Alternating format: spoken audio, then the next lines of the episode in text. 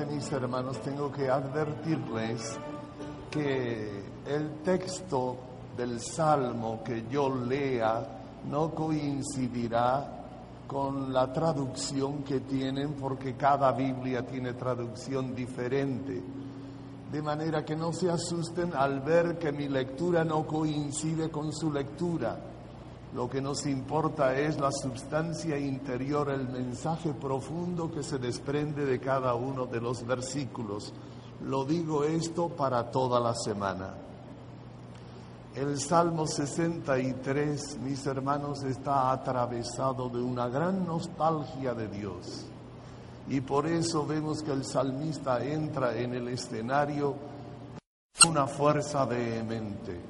Oh Señor, tú eres mi Dios. A ti te busco desde la aurora de mi, de mi vida. Mi alma está sedienta de ti, no puedo vivir sin ti. Todo mi ser siente ansia de ti como tierra reseca, agostada, sin agua. Soy, como dice el Salmo 43, como esos rumiantes, esos ciervos que van montaña arriba, montaña abajo y después muertos de sed buscan desesperadamente torrentes de agua fresca. Así mi alma te desea a ti, Dios mío. Soy, como dice San Agustín, como esa flecha disparada para un universo infinito y seductor. Así mi alma te desea a ti, oh Dios mío, es eres aquella fuerza seductora de mi vida. Soy aquella fuerza de profundidad siempre inquieta, siempre inquietante, buscando un centro de gravedad donde poder equilibrarme, ajustarme y descansar criaturas hechas por Dios y hechas para Dios, según su medida, semejanza e imagen. Por eso mismo buscadores instintivos del eterno y del infinito, peregrinos de lo absoluto, como decimos normalmente. De tal manera que todos los fenómenos trágicos que suceden en el corazón del hombre no son más que la otra cara de esta sed de Dios las ganas de morir que experimentan algunas veces algunas personas no son más que la otra cara de esta sed de Dios. La insatisfacción humana en toda su grandeza y amplitud, el no saber para qué estamos en el mundo, el tedio de la vida, el, desencanto general, son como la otra cara de esta sed de Dios.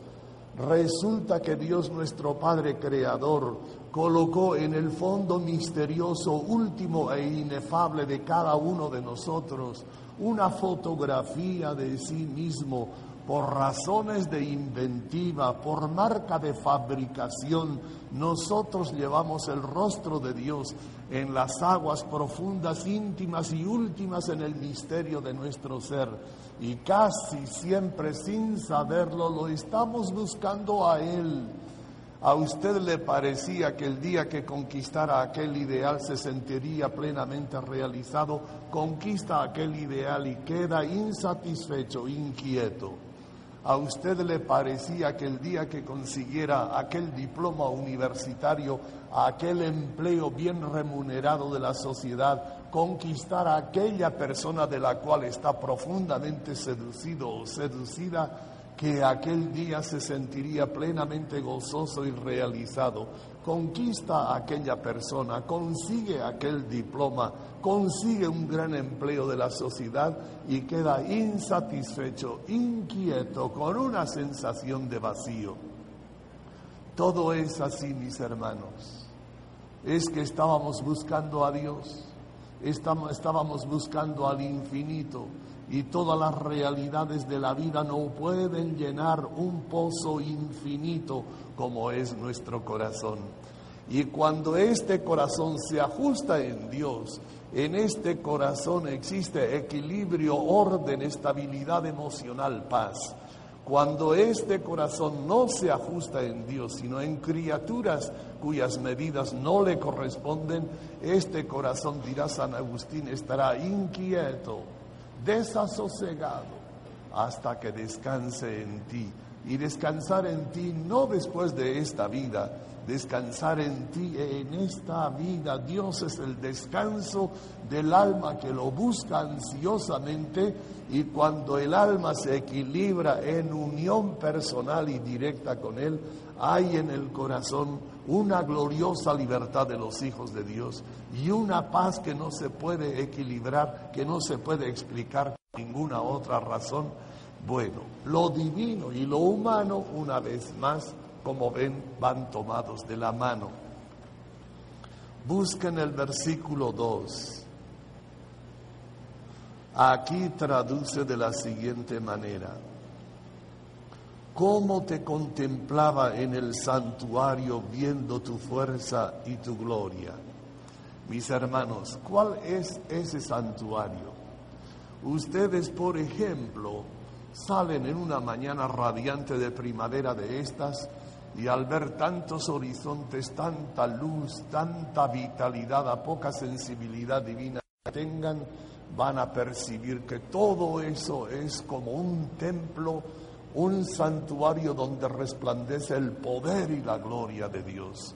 No solamente esto, las personas, los grupos humanos, las familias, las comunidades son santuarios donde cálidamente Dios está presente de tal manera que la bondad de esta persona no es más que un reflejo de la bondad de Dios.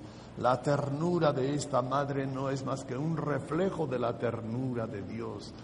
La servicialidad de esta persona no es sino un reflejo de la servicialidad de Dios.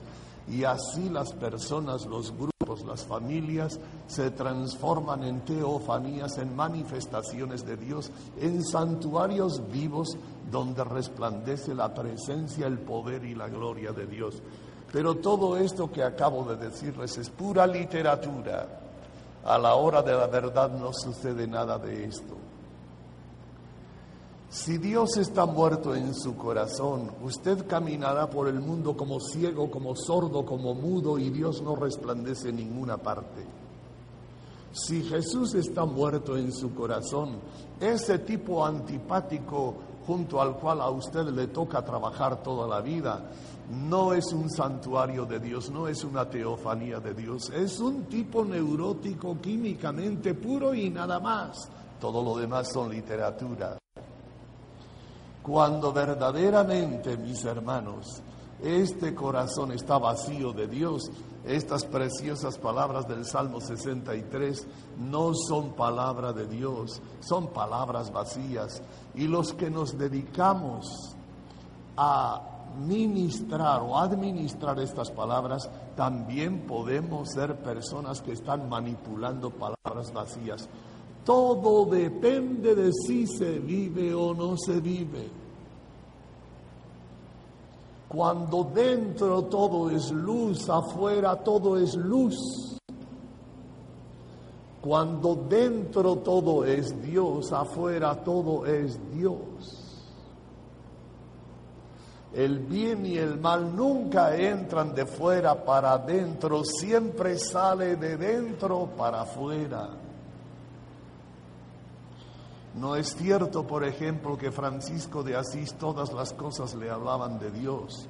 No fue el hombre de las criaturas, fue el hombre de las grutas y de las cavernas.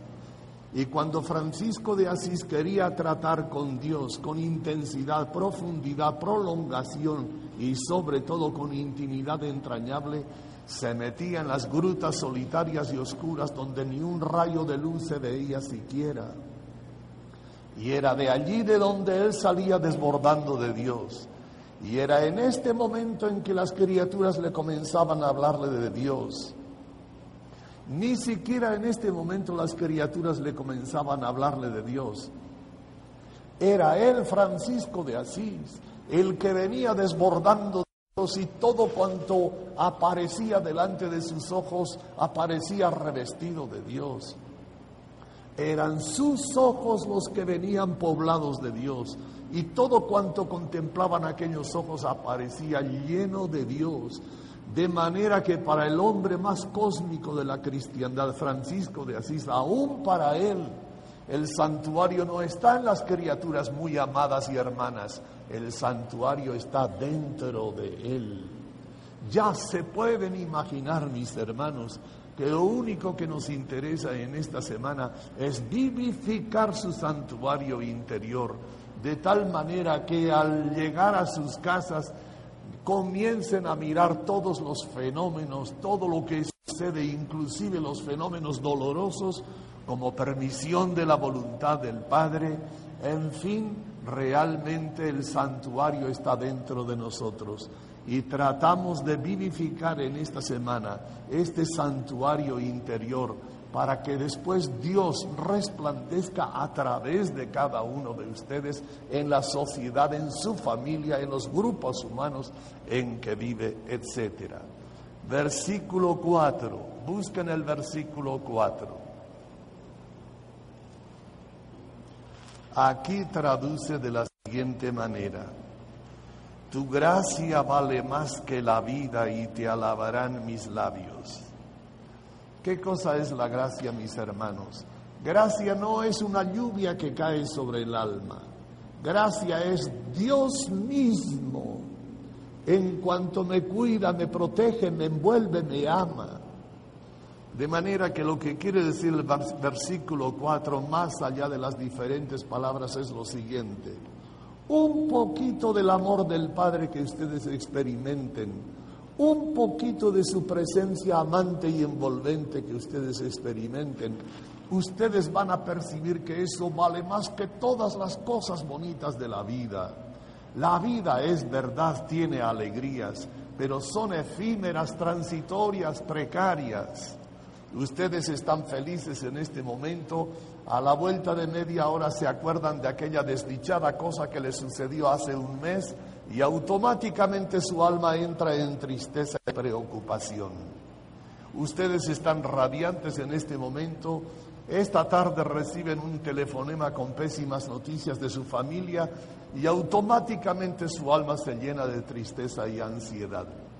Todo es así, mis hermanos después de vivir muchos años, después de experimentar muchas cosas, y en virtud de ese precipitado que deja el paso de la vida y que nosotros llamamos sabiduría, la gente, ustedes, sin que nadie se lo diga, van llegando a la convicción en el paso de la vida de que al final la única fuente de toda paz, de toda dicha, de toda alegría es Dios, solo Dios, nadie más que Dios. La vida, la experiencia de la vida se lo va a llegar a esa conclusión. Esto es lo que quiere decir tu gracia vale más que la vida, más que ninguna otra realidad. Versículo 5, busquen el versículo 5. Aquí traduce de la siguiente manera, toda mi vida te bendeciré y alzaré las manos invocándote. Mis hermanos, muchas cosas importantes tienen que hacer ustedes en la vida. Tienen que sacar a flote a sus familias para que puedan defenderse ellos solitos en la vida. Tienen que preocuparse de sus asuntos financieros, asuntos apostólicos. Cada uno tiene su gran programa de la vida. Muchas cosas importantes en una palabra. Lo que quiere decir el versículo 5 es lo siguiente. Por encima de todas las cosas importantes, una sola cosa es necesaria. Adorar. Vivir de manos levantadas. Tomar todas las energías y centrarlas y concentrarlas en un centro de gravedad que coloque ajuste, orden, equilibrio en todo aquello que somos y tenemos. Absolutizar al absoluto y relativizar lo relativo. Muchas cosas importantes, dice Jesús, pero por encima de todo busquen el reino de Dios, el rostro del Padre, que todas las demás cosas irán viniendo por añadidura muchas cosas importantes, mis amigos, pero por encima de todas las cosas importantes, una sola cosa imprescindible, adorar, colocar a Dios como viga maestra, como columna vertebral que dé sentido, orden y equilibrio a su existencia total. Versículo 6. Busquen el versículo 6. Aquí traduce pues de diferente manera y dice, me saciaré de manjares exquisitos y mis labios te alabarán jubilosos.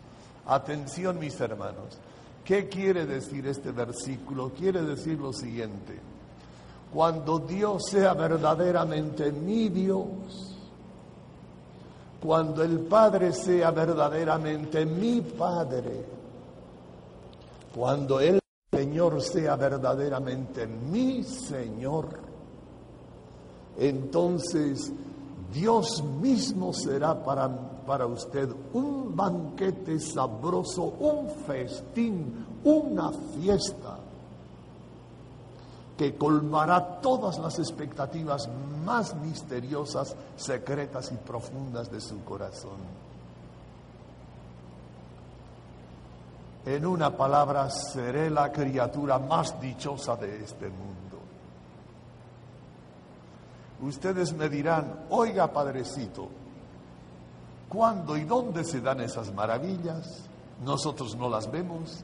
Fíjese que nosotros vivimos entre gente piadosa, que asiste a misa casi todos los días y reza el rosario, y gente piadosa en una palabra, oiga, y entre esa gente piadosa, ¿cuántas veces encontramos gente triste, gente agresiva, con grandes dificultades de comunicación? ¿Dónde están esas maravillas de que habla el Salmo? ¿No será la palabra de Dios una hipérbole, una exageración? Tengo que decirles una cosa importante en esta mañana, mis amigos. Las cosas de la vida, si se miran intelectualmente, son insoportables por lo exageradas. Dicho de otra manera, solo se sabe aquello que se vive las cosas de la vida comienzan a entenderse en cuanto se comienzan a vivir. Y si no se viven, entonces todas estas palabras son palabras vacías. ¿A quién se le ocurre decir que son felices los pobres y los calumniados y los perseguidos? ¿No les parece un programa sadomasoquista químicamente puro? ¿A quién se le ocurre decir Jesús de Nazaret? El mundo desde el principio hasta el final ha creído que los millonarios son los felices y los que tienen prestigio son felices y los que tienen aprecio de las gentes son felices. ¿Cómo nos puede venir ahora con todo lo contrario al sentido común y lo que la gente vive y cree? Sí, puede parecer un programa sadomasoquista a no ser que detrás haya un valor que saque de quicio todos los demás valores. Y este valor es una viva experiencia de Dios. Lo que quiere decir Jesús en la montaña y aquí el Salmo es lo siguiente, oiga, Usted no tiene nada, nada, nada. No tiene un pedazo de pan y se muere de frío en la calle. No tiene donde dormir, se, se muere de hambre o de frío en la calle. No tiene prestigio porque está calumniado. No tiene libertad porque está encarcelado. No tiene aprecio de las gentes porque está perseguido. No tiene nada, nada, nada pero tiene a un Dios vivo, vibrante y verdadero en su corazón, bienaventurado felicidad total. El Señor es mi pastor y nada me falta. Como dice Santa Teresa, nada te turbe, nada te espante, todo se pasa, solo Dios basta, quien a Dios tiene, nada le falta. Lo que quiere decir Jesús, pues, en la montaña y el salmo aquí es lo siguiente. Cuando yo, siempre yo, no estamos tratando de ideas, sino de experiencias, y la experiencia es insustituiblemente personal. Cuando yo experimente que tú eres mi Dios, eres el fundamento fundante de mi ser, esencia de mi existencia, eres la ternura de mi corazón, la seguridad de mi vida, la fortaleza de mi existencia. Tú eres mi Dios, mi Padre, mi bien, mi todo.